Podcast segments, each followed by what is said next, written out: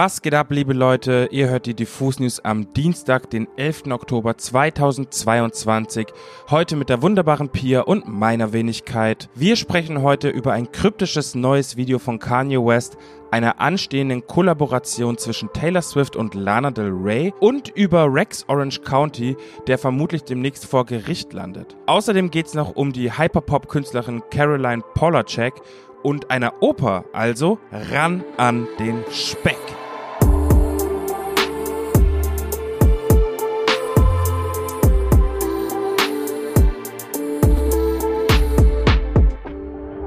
Ihr bestimmt mitbekommen habt, dreht Kanye West seit einiger Zeit komplett frei auf den sozialen Medien. Von Adidas, Gap bis hin zu einzelnen Personen ist wirklich niemand mehr sicher vor ihm, seinen Screenshots und seinen Posts in All Caps.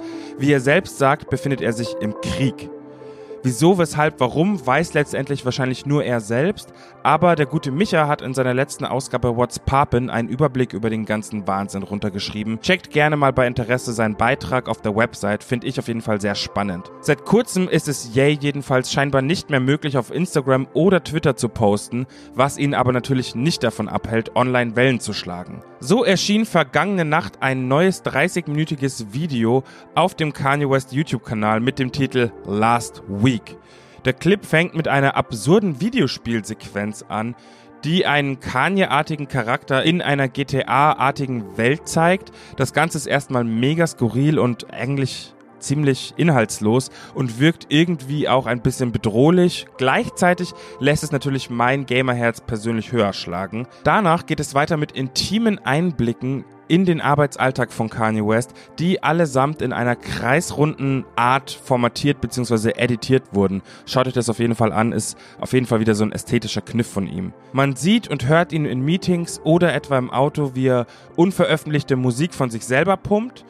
Höhepunkt des ganzen Videos ist vermutlich die Auseinandersetzung zwischen ihm und ein paar Executives von Adidas, die Ye nach einem kurzen verbalen Aufplustern aller I'm the King of Culture wutentbrannt verlässt und sich danach erstmal eine schöne Kopfmassage gönnt. Das Ganze ist auf jeden Fall wirklich ziemlich skurril und auch sehr aggressiv irgendwie. Da sind Anwälte im Spiel, die sitzen aber nicht an einem Tisch, sondern die sind irgendwie, sieht aus wie als ob sie irgendwo in irgendeinem Warehouse wären, also in irgendeiner Lagerhalle und einfach sich da so ein paar Klappstühle aufgesetzt hätten, um da mal zu sprechen, um mal Tacheles zu reden. Und Kanye redet auf jeden Fall Tacheles. Wirklich rührend sind allerdings die Aufnahmen von ihm und seiner Tochter, die er anscheinend bei einem Basketballcamp bei irgendeinem Probespiel besucht hat. Auch zu sehen dabei ist Kim Kardashian. Die beiden probieren ja momentan dieses Co-Parenting-Ding und zumindest da hat es den Anschein, so als würde dieser Ansatz für die beiden funktionieren. Generell lässt sich abgesehen von dem heißen Gossip jedenfalls sagen, dass Kanye sich mit sehr vielen verschiedenen Dingen rund um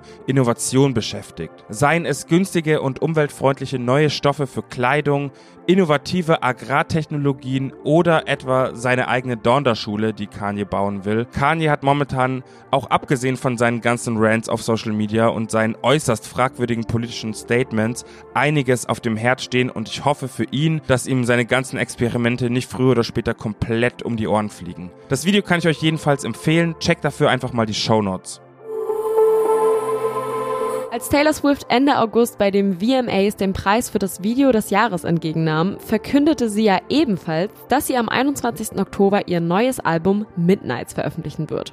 Darauf wird sie laut eigener Angaben 13 Geschichten von schlaflosen Nächten ihres Lebens erzählen. Dementsprechend werden auf dem Album natürlich auch 13 Songs sein und Fans wissen natürlich, dass die 13 auch ihre Lieblings- bzw. Glückszahl ist. In den letzten Tagen startete Taylor Swift auf TikTok jetzt ein kleines Format, bei dem sie mit Hilfe eines Bingo-Rades nach und nach die Tracklist von Midnights offenbarte.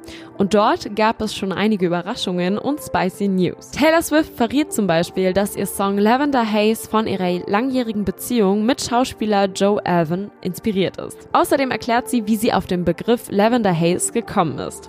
Zitat ich bin auf den Begriff gestoßen, als ich Madman gesehen habe. Ich habe es nachgeschlagen, weil ich dachte, dass es sich cool anhört. Es stellte sich heraus, dass es ein gängiger Ausdruck aus den 50er Jahren ist, der das Verliebtsein beschreibt. Ebenfalls erwähnenswert ist der Song Anti-Hero, den Taylor Swift als einen ihrer Lieblingssongs bezeichnet und als einen der besten, den sie je geschrieben hat. Und da wäre noch Snow on the Beach. Letztgenannter ist nämlich in gemeinsamer Zusammenarbeit mit Lana Del Rey entstanden und wenn man sich das TikTok von Taylor dazu ansieht, dann scheint sich die Musikerin ebenso sehr darüber zu freuen wie wir. Ich finde, allein der Titel klingt schon nach einem perfekten Match aus Taylors und Lanas Welten.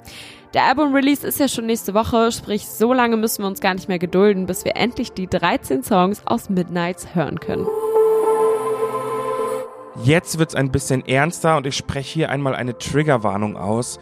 Im folgenden Beitrag spreche ich über sexuelle Übergriffe. Wenn ihr damit gerade nicht umgehen wollt, skippt das am besten. Dem Singer-Songwriter Rex Orange County wurde vor kurzem vorgeworfen, sich an einer Frau vergriffen zu haben. Ganze sechs Fälle hat die Betroffene zur Anzeige gebracht. Gestern stand er im Southwark Crown Gericht vor dem Richter für seine Anhörung, bestritt dabei alle sechs Fälle und plädierte gänzlich für seine Unschuld. Daraufhin wurde er ohne Kaution entlassen, denn am 3. Januar 2023 wird es einen gerichtlichen Prozess Prozess geben. Vertreter von Alexander O'Connor, wie Rex Orange County bürgerlich heißt, ließen verlauten, dass er geschockt über die Vorwürfe sei, die er natürlich abstreitet und gleichzeitig froh sein wird, seinen Namen vor Gericht reinzuwaschen. Erst früher in diesem Jahr hat Rex Orange County die Australien, Neuseeland und Europa-Dates seiner großen Tour zu seinem jüngsten Album Who Cares aufgrund von unvorhergesehenen persönlichen Umständen abgesagt. Bleibt generell also abzuwarten, wie der 3. Januar im Gericht verlaufen wird. Wir halten euch natürlich up to date. Nun aber jetzt erstmal zu etwas freulicheren und kurioseren Nachrichten. Let's go, Pia. Wer vor vier Tagen das Spotify-Profil von Caroline Polacek geöffnet hat und durch ihre Single-Veröffentlichungen gescrollt ist, der dürfte verblüfft bei der Neuerscheinung stehen geblieben sein. Normalerweise ist die US-amerikanische Singer-Songwriterin ja für Synth- und Hyperpop-Songs à la Charlie XCX bekannt. Ihre neueste Veröffentlichung ist allerdings eine sogenannte Arie und Teil der Kurt Cobain-Oper Last Days. Die Oper von Oliver Lath basiert auf dem gleichnamigen Film aus dem Jahr 2005, der von den fünf Tagen inspiriert wurde, die zwischen Kurt Cobains Flucht aus der Reha-Einrichtung in Los Angeles und seinem Selbstmord in einem Nebengebäude seines Hauses in Seattle lagen. Das Lied, das Caroline Polacek, die übrigens auch mehrere Jahre lang Oper studiert hat, nun beigesteuert hat, trägt einen italienischen Titel und den auszusprechen erspare ich euch jetzt einfach mal. Was allerdings vielleicht noch ganz interessant ist, übersetzt heißt der Titel so viel wie Ich will niemals die Sonne untergehen sehen. Sehr poetisch.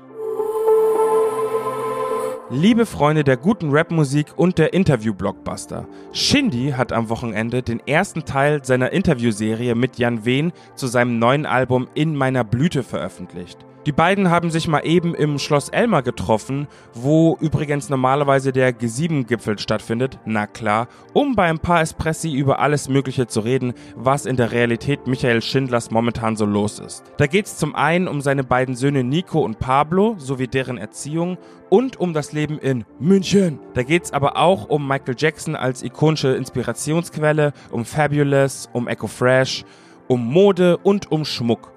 Ganz interessant finde ich auch seine Sicht auf die Deutschrap-Szene, auf die ihn Jan Wehn anspricht und vor allem, wie er sich selbst in diesem ganzen Zirkus sieht. Checkt das auf jeden Fall mal aus. Jan Wehn ist meiner Meinung nach ein Goat am Interview und ein Shindy hört man nicht alle Tage so entspannt sprechen wie dort. Außerdem kommen da noch zwei weitere Teile, von denen ich mir offen gesagt ein bisschen erhoffe, dass die ein bisschen spicier werden, besonders was die Details aus den letzten Jahren seit Drama, also Shinnys letztem Album, bei ihm irgendwie passiert ist. Das würde mich auf jeden Fall sehr interessieren. Wir werden euch da sicherlich auch nochmal updaten. Das war's an der Stelle mit den Diffus News am Dienstag. Vergesst nicht, diesen Podcast hier zu abonnieren und aktiviert auch gerne die Glocke. Ansonsten wünschen wir euch noch eine wunderbare Woche und genießt das goldene Herbstwetter. Bis Freitag. Ciao, ciao.